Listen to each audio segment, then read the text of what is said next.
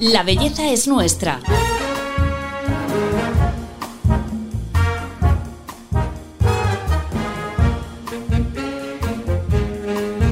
Un podcast de Telva.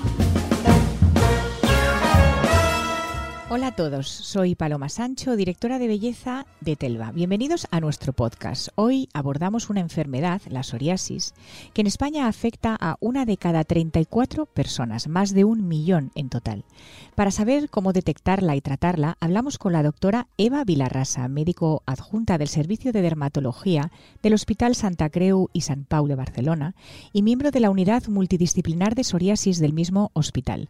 Un podcast con la colaboración de Janssen. Bienvenida, doctora. Hola, gracias. Bueno, lo primero, eh, la primera pregunta obligada, porque mucha gente no lo sabe. ¿Qué es la psoriasis? Pues mira, Paloma, la psoriasis es una enfermedad que aunque se manifiesta en la piel, es una enfermedad sistémica que llamamos, que afecta todos los órganos. Mm. Em, además, especialmente suele afectar las articulaciones. En uno de cada tres pacientes podemos ver inflamación articular o alrededor de las articulaciones. O sea, que es una, una enfermedad que abordáis entre varios especialistas, entiendo. Sí, en muchas ocasiones necesitamos la colaboración con otras especialidades, eh, mayoritariamente con reumatología, pero también con otras, como pueden ser pues eh, cardiovascular, endocrino, etcétera. ¿Y, ¿Y, por qué aparece la psoriasis? ¿Qué es lo que falla para que tengamos psoriasis?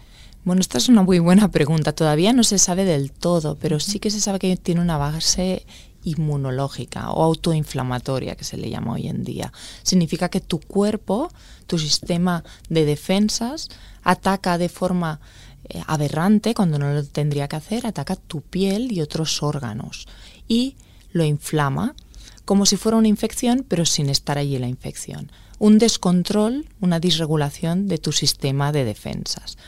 Por lo tanto, es tu propio cuerpo que te está atacando a ti de alguna forma, ¿eh? muy simplificado. Pero hay otros factores que influyen, evidentemente, la genética, el ambiente, el estrés, la dieta, eh, el, sol, o más bien la ausencia de sol, por ejemplo, entre otros. Hmm. ¿Esto afecta que la empeora o que puede favorecer, por ejemplo, lo de la genética? ¿Es, es una cosa hereditaria? Tiene un componente hereditario, como muchas cosas. No es una herencia directa, que si tus padres lo tienen tú lo vas a tener 100% seguro, porque además es multigénica, se han visto que hay distintos locos genéticos, pero sí que hay una asociación, una tendencia a una asociación familiar. Muchos pacientes cuando les preguntas tienen antecedentes familiares y esto se ha estudiado a nivel genético y sí que se ha demostrado que hay ciertas afectaciones de ciertos genes que se pueden transmitir a la descendencia. La psoriasis es una enfermedad que afecta a muchos órganos, pero eh, es en el primero en el que podemos notarlo es en la piel. Sí, normalmente, aunque no siempre, la primera manifestación para el diagnóstico suele ser cutánea o de los anejos que llamamos. Los anejos son pues el cuero cabelludo, las uñas, por ejemplo. Aunque es verdad, también es verdad que la piel está en el exterior y es lo que vemos. Entonces, muchas veces para lo bueno y para lo malo. Esto nos permite hacer un diagnóstico precoz de todas las cosas que se manifiestan externamente, porque la podemos ver. ¿no? El corazón o el hígado no lo podemos ver hasta que da síntomas muchas veces. Es verdad que un pequeño porcentaje de pacientes debutan con afectación en las articulaciones. Esto es muy poco, es mm, seguramente un 10%, un poquito menos. Y en estos casos normalmente lo primero que aparece es una inflamación de alguna de las articulaciones o de la síntesis o de, o de, las, o de los anejos. Y luego aparece la psoriasis. ¿Qué, síntomas tiene en la piel? En la piel normalmente se manifiesta en forma de mm, zonas rojas, placas que les llamamos rojas, enrojecidas, eh, sobrelevadas, descamadas, que tienen una descamación como unas capas finas que se desprenden. Normalmente genera, esto genera pues eh, picor, irritación, a veces incluso dolor o sangrado si los pacientes se rascan. ¿Y es lo mismo en el cuerpo que en la cara? En, normalmente en el cuerpo se manifiestan las superficies extensoras que le llamamos, que son los codos, las rodillas, pero también a veces en el tronco y en otras localizaciones, en las manos y en los pies, a veces incluso en las palmas y en las plantas de forma única, localizada, sin otra afectación, y esto también es psoriasis y a veces para el propio paciente cuesta de, entender que eso es psoriasis porque es solo en las palmas o solo en las plantas. Y luego también puede afectar el cuero cabelludo, detrás de las orejas, como te comentaba antes. Y también, como bien decías, en la cara y en la cara o en el escote, a veces la, la manifestación es más sutil es en la línea de implantación del cuero cabelludo, en la zona de la frente superior de la frente, a veces alrededor de las cejas, alrededor de la nariz, en los pliegues nasogenianos que le llamamos, a veces incluso en los párpados y normalmente son también hay también rojez, pero suele ser más tenue, menos intensa, la descamación también suele ser más fina. El picor en cambio suele ser más el, refieren los pacientes que es más elevado. Y Incluso a veces lo único que vemos es descamación.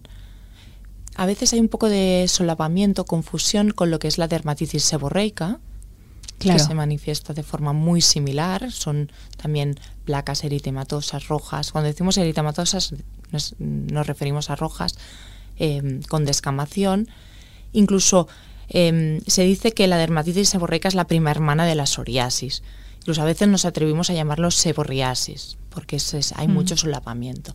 Y lo que a veces vemos mm, nos referimos eh, vulgarmente como caspa, a veces también es una manifestación o de dermatitis seborreica o formas de psoriasis, formas más o menos intensas de psoriasis, porque traduce este turnover, este recambio que hay en la piel debido a la inflamación, la inflamación obliga a que la piel se recambie más frecuentemente. Entonces, todas estas capas que se desprenden nosotros se traducen en copitos blancos que vemos a veces adheridos al cuero cabelludo o a veces pues que se desprenden y lo vemos en la ropa.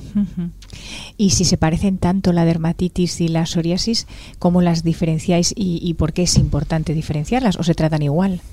Sí, es muy buena pregunta. No siempre podemos diferenciarlas porque a veces hay un solapamiento tal que incluso hay algunos mm, compañeros que dicen que es prácticamente lo mismo, solo que diferente gravedad o diferente localización. Lo que sí es cierto que muchas veces o van juntas o si, por ejemplo, se encuentra solo de forma aislada un poquito de rojez, eritema y descamación, solo en el cuero cabelludo o solo en las cejas, sin ninguna otra manifestación em, en, el, en, todo el tegumento o en otras localizaciones, a veces eso se etiqueta más de dermatitis seborreica como tal, y en cambio cuando hay afectación de otras localizaciones, bien sea las uñas, los codos, por ejemplo, entonces normalmente tendemos a llamarla seborriasis o en casos de que sean más severos y más extensos, normalmente le llamamos ya psoriasis. ¿Y a qué edad aparece la psoriasis más o menos y, afecta igual a hombres y mujeres? O... Hmm, el debut habitualmente es entre los 15 y 35 años. Las primeras lesiones, o al menos las personas normalmente nos comunican que, han notado los primeros síntomas a esta edad. Es verdad que hay otro pico a veces de debut, que es alrededor de la quinta década, los 45, 55, incluso a veces más tardía, sobre los 60.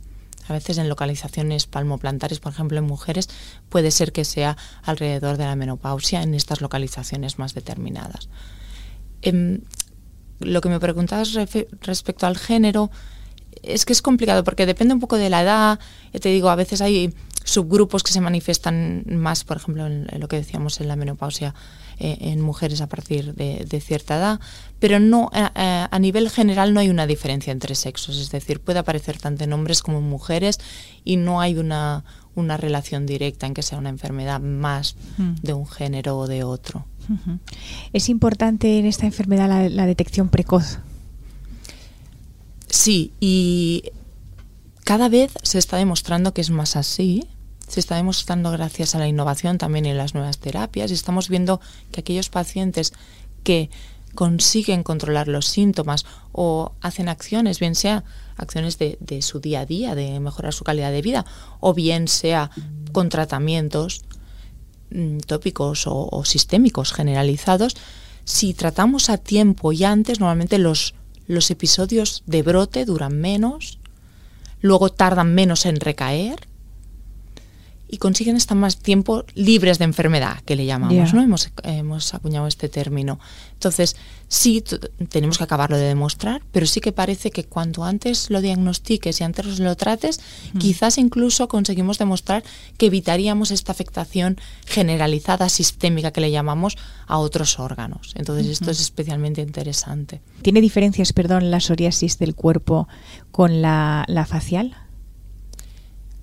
Sí, como te decía, normalmente la psoriasis del resto del, cuerpo normalmente son lesiones, eh, placas que les llamamos, más infiltradas, más gruesas, con más rojez, más descamación, una escama más gruesa, pero puede ser, es decir, en, según qué situaciones pueden ser igual mm. clínicamente. ¿Y puede estar en una zona del, o sea, solo en rostro o solo en cuerpo o es eh, generalizado por todo el cuerpo? Depende, hay personas que solo tienen, lo tienen localizado en codo, rodillas, hay otras que solo lo tienen en las uñas, por ejemplo, las uñas es una localización muy típica de psoriasis, hay otros que solo en las palmas y las plantas, hay gente que en los genitales, hay un tipo de psoriasis que se llama psoriasis invertida y que puede afectar solo los pliegues, es decir, axilas, ingles, pliegue interglúteo. Entonces, normalmente en estas zonas, como eh, suele haber menos descamación y más mm, rojez, incluso a veces pues fisuración, entonces a veces eh, el propio paciente no lo relaciona como que eso es una psoriasis, en el ombligo, por ejemplo. Entonces tiene bastante variabilidad clínica. ¿Cómo es el abordaje? ¿Qué tratamientos eh, hacéis para, controlarla? Actualmente, por suerte, hay, tenemos muchísimas herramientas para manejar la psoriasis. Hay muchísimos tratamientos desde tópicos, desde cremas, emolientes, hasta tratamientos biológicos. O sea, hay un espectro amplísimo de tratamientos, por suerte cada vez más dirigidos, más específicos, con menos efectos secundarios. Y, por suerte a día de hoy, si, si conseguimos diagnosticar el paciente a tiempo, o incluso si lo diagnosticamos tarde a veces, conseguimos que estos pacientes estén sin lesiones.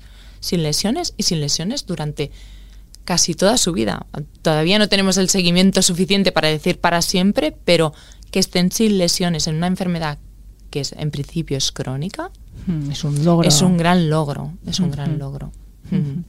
Y también has mencionado el tema de cambio de hábitos de vida, o sea, aparte de estos tratamientos médicos y, tópicos, ¿qué tipo de vida o alimentación tienen que llevar? Sí, yo siempre les digo a los, a los pacientes que, que al final somos un todo y que todo lo que hacemos repercute al final en nuestra vida, en nuestras emociones y también en la piel y en la psoriasis, y más hablando de una enfermedad que es multiorgánica, aunque se manifieste en la piel.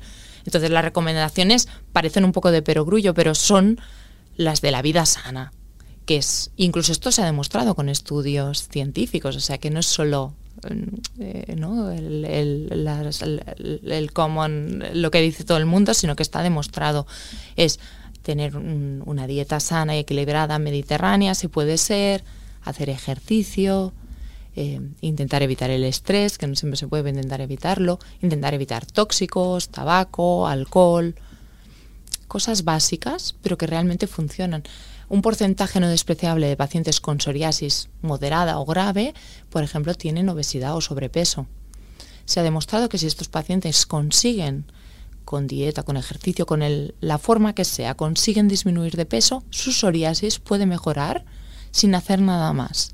Esto está demostrado. Entonces, bueno, nosotros siempre lo recomendamos. Otra cosa es que sea más o menos fácil hacerlo. Mm. Pero doctora, estos tratamientos que, nos has contado, ¿cómo, funcionan exactamente? Pues mira, Paloma, hay muchos. ¿vale? Contar cómo funcionan exactamente es complicado, pero hay desde cremas, emolientes, que sin principios activos, que son solo pues agua y ceramidas y hidratación simplemente. Hay otros que llevan algunas otras moléculas que desinflaman, hay otras que, eh, que llevan principios activos, cuando decimos principios activos pues significa medicamento que te ayudan a desinflamar.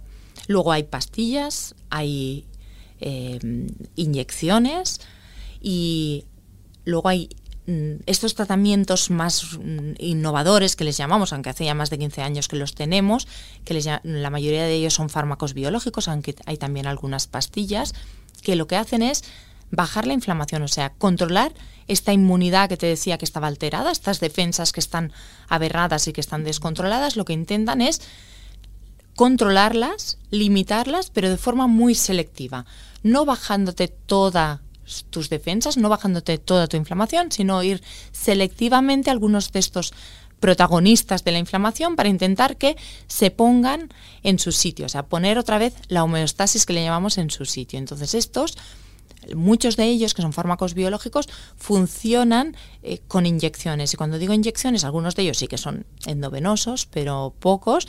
La mayoría son con, inyecciones que son tipo pluma, tipo eh, las inyecciones de la insulina, como si ah, fueran bolígrafos.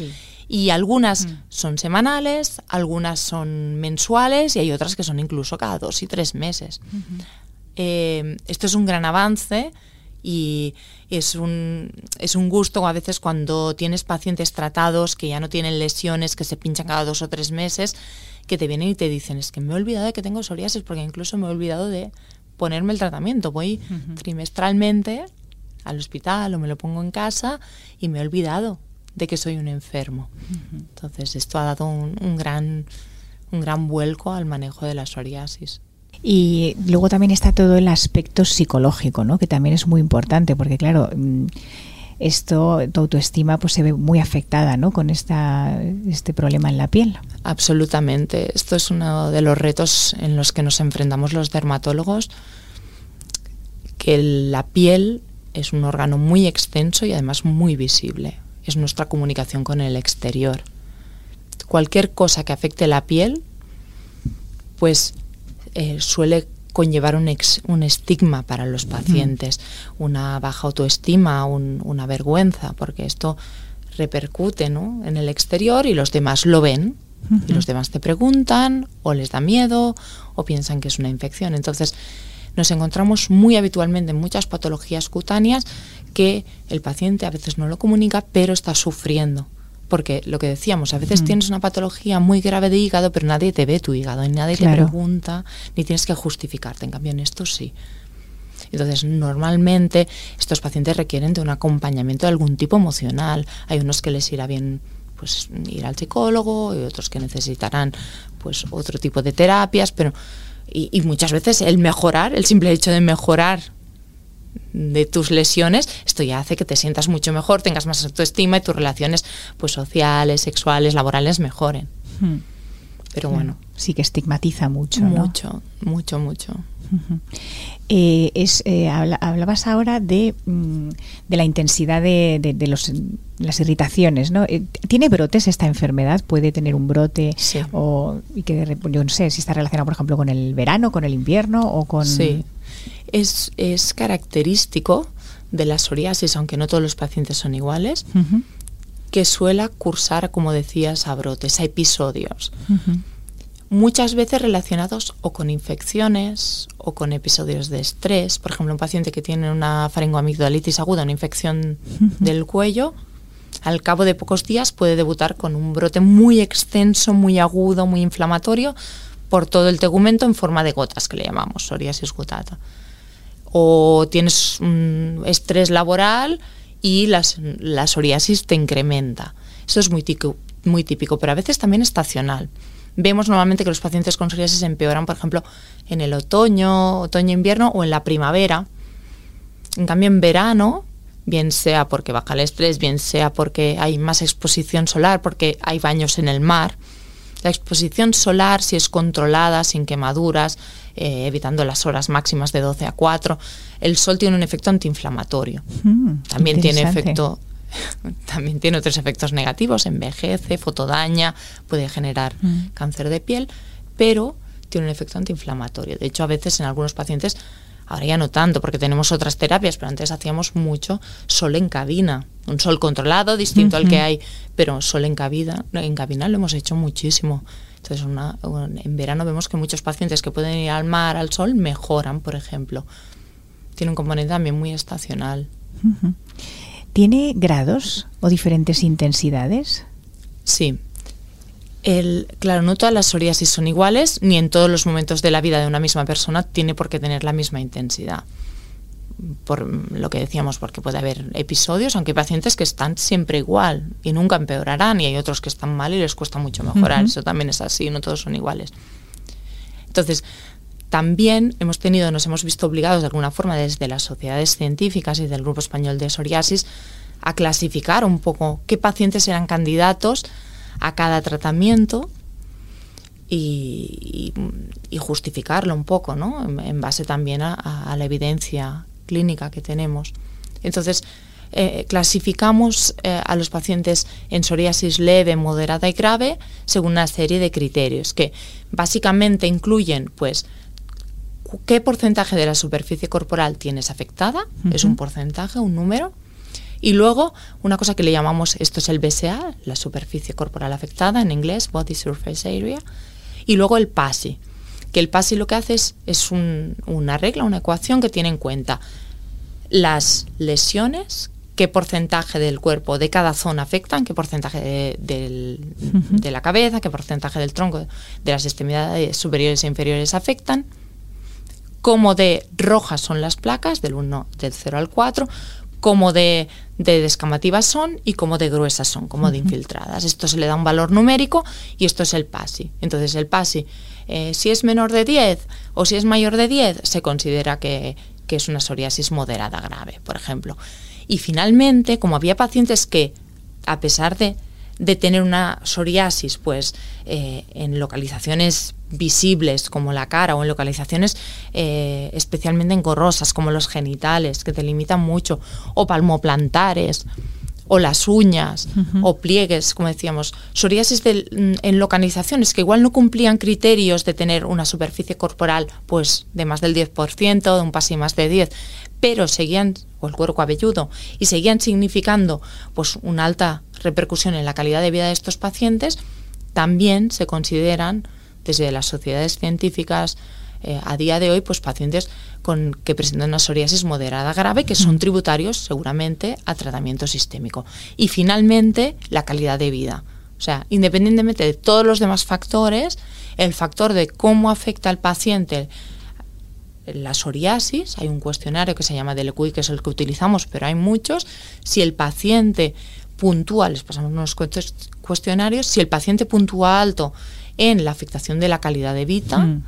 que tiene varios ítems, relaciones sociales, relaciones laborales, eh, si te tienes que cambiar la ropa muy a menudo, si cambias tu ropa por el hecho de tener psoriasis, etcétera, si puntúan más de 10 en este cuestionario, también son tributarios a hacer tratamiento sistémico.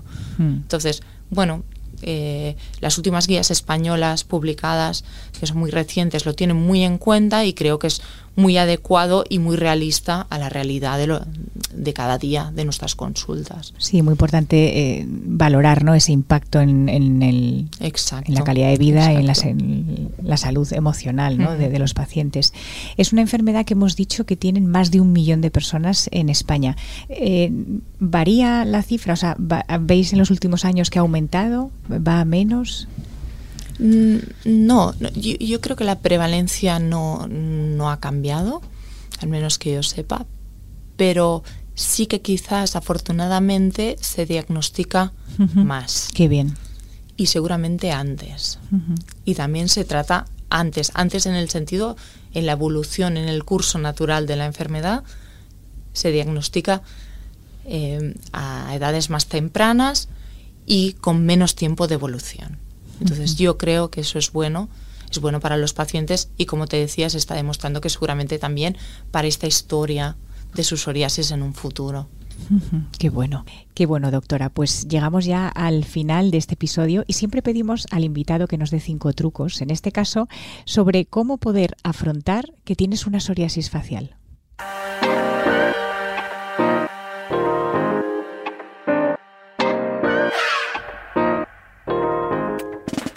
Lo primero, consultar al especialista en caso de que creas que tienes psoriasis y psoriasis facial en concreto. Medidas generales, dieta, ejercicio, evitar el estrés, porque somos un todo. Higiene, higiene local, es decir, cuando me digo higiene me refiero a evitar jabones irritantes, colonias, etcétera, que puedan irritar la piel, usar emolientes adecuados y adaptados para este tipo de, de piel y pHs alrededor del 4-4,5 se recomiendan. Evitar traumatismos y heridas porque pueden desencadenar la psoriasis y siempre que se pueda eh, hacer pues eh, baños de, agua y de sol y una correcta aplicación de los tratamientos los que sean aquellos pacientes que estén en tratamiento bien sean cremas pastillas o tratamientos eh, inyectados. Y por último siempre siempre si lo necesitan buscar soporte emocional supongo que podría estar bastante cabreado con lo que me pasó pero cuesta seguir enfadado cuando hay tanta belleza en el mundo.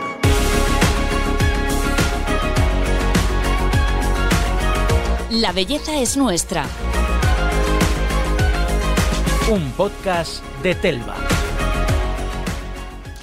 Bueno, doctora Vilarrasa, muchísimas gracias a, a, ti y a Jansen por ayudarnos a, comprender un poco mejor esta enfermedad que la verdad es que, bueno, tiene buen pronóstico por lo que nos, nos has contado. Sí, Paloma, muchas gracias a, vosotras y a Telva en especial y a todo el equipo y a Jansen evidentemente y esperemos que este podcast sirva a muchas personas. Seguro que sí. A todos vosotros que nos escucháis, pues también siempre eh, muchas gracias por estar al otro lado y os esperamos en el próximo capítulo de La Belleza es Nuestra. Hasta pronto.